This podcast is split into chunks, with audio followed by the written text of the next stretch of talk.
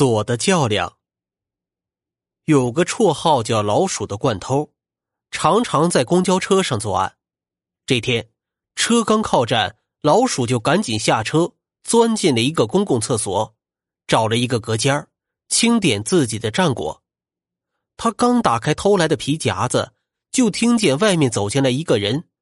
不久，就传来一个中年男子打电话的声音：“对不起啊。”我今天拉肚子，那批货还在家里，我马上就要去医院了。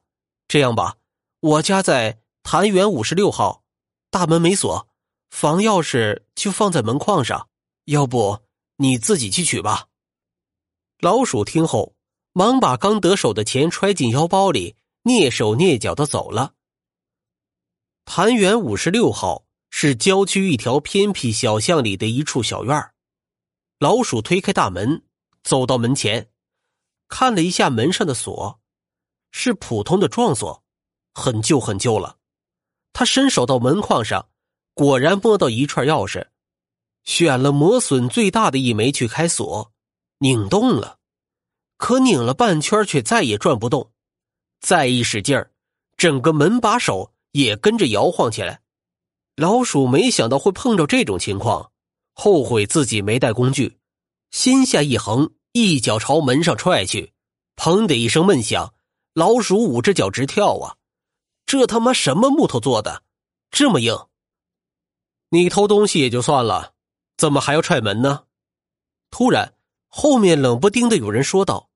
老鼠听了，心中一紧，回头再看时，一只大手伸了过来，把后衣领已经拽住了。他忙伸手解开衣扣，想脱下衣服，使一个金蝉脱壳。后面那人紧跟一步，拽着他的衣领的手迅速缠住他的脖子，将他往后拖着走。老鼠知道遇见高手了，他用手使劲掰着那人的手腕，勉强的说：“大哥，大哥，手下留情，手下留情啊！”后面那人并不言语，一直将他拖到门口，左手抓住他的头发，让他眼睛靠近门锁，右手把钥匙串中两个小而薄的钥匙。合并在一起，插进了钥匙孔，打开门，将他拖进屋里，这才放开了手。你不是想进来吗？我带你进来。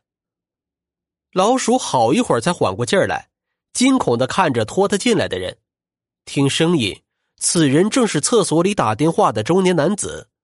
老鼠连忙说道：“大哥，大哥，你饶我一次吧，我再也不敢了。”中年男子却突然开口说道：“你看我这房子装修的怎么样啊？”老鼠这才注意到，这房子装潢的十分高档，实木地板、真皮沙发、特别大的电视，一侧墙上还挂着一个橱子，里面放着各式各样的锁，看起来价格不菲。另一侧还有一个房间挂着珠帘应该是卧室。你很奇怪吧？我这么有钱的东西放在这屋里，却用一把破锁，而且钥匙放在门框上，对不对？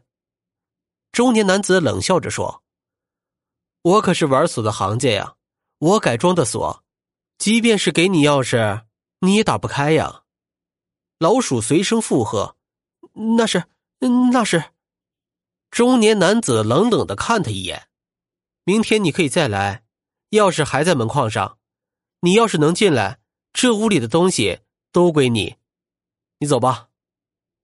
老鼠似乎不敢相信自己的耳朵，看了看门，又看了看中年男子，半退着走到门旁，打开房门，嗖的一下窜出去，撒开脚丫子跑了。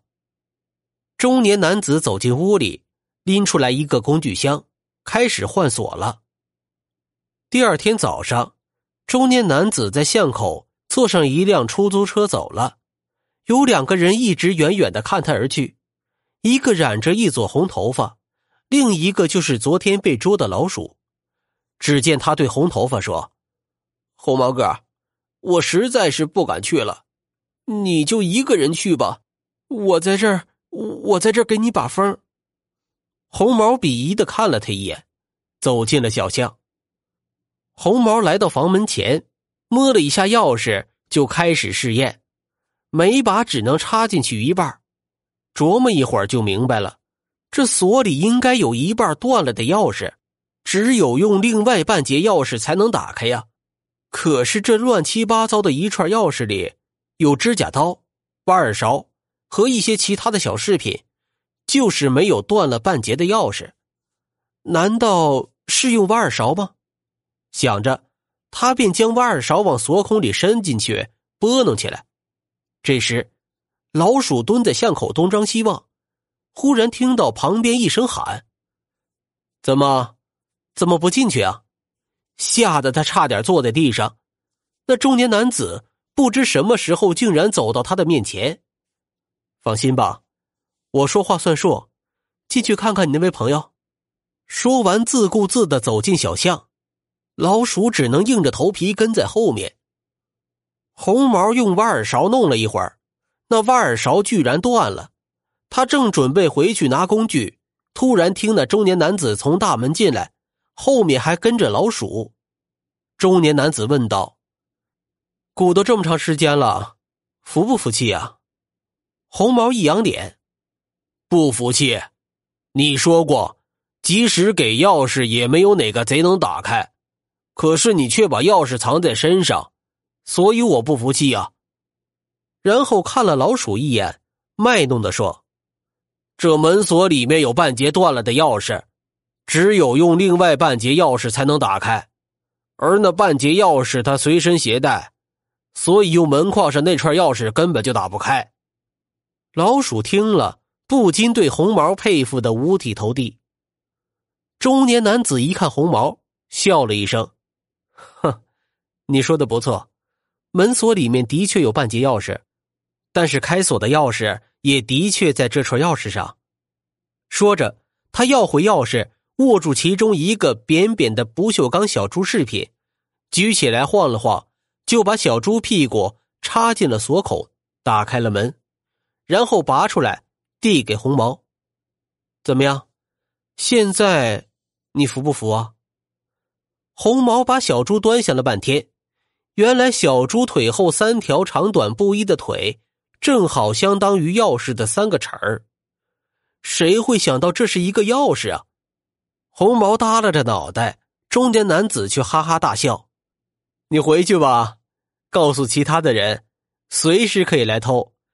只是明天我要换锁，而且以后只有十分钟时间。”红毛和老鼠很不理解的看了中年男子一眼。困惑的走了。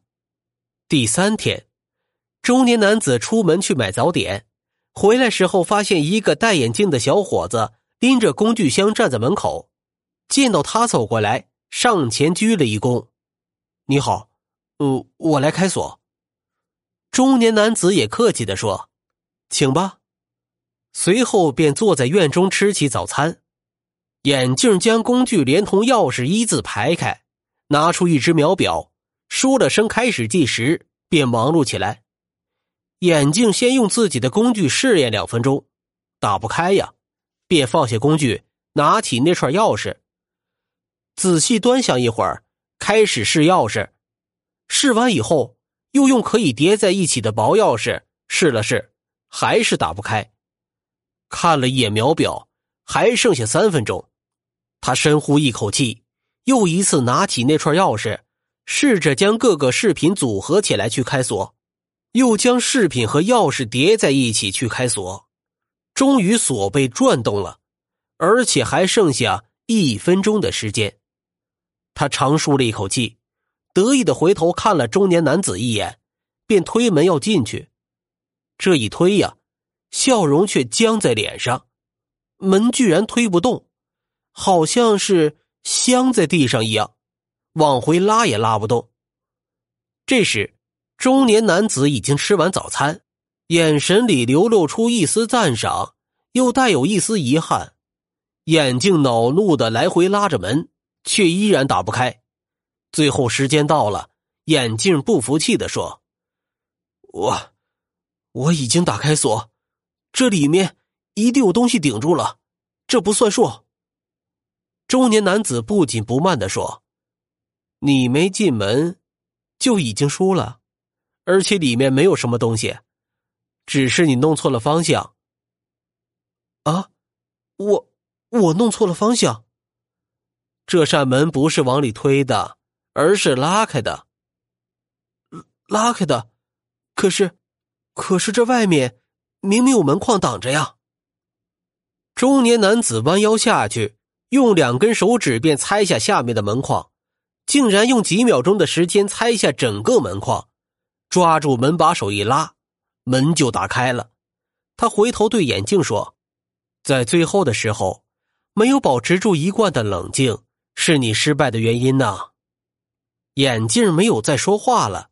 静静的收拾着自己的工具，中年男子又打量他一番，说道：“看来你对锁本身是很感兴趣，你应该会有一番成就的。”眼镜叹了口气：“嗨，做贼，做贼有什么成就啊？”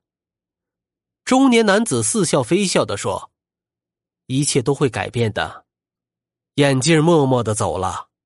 中年男子又开始改装自己的门。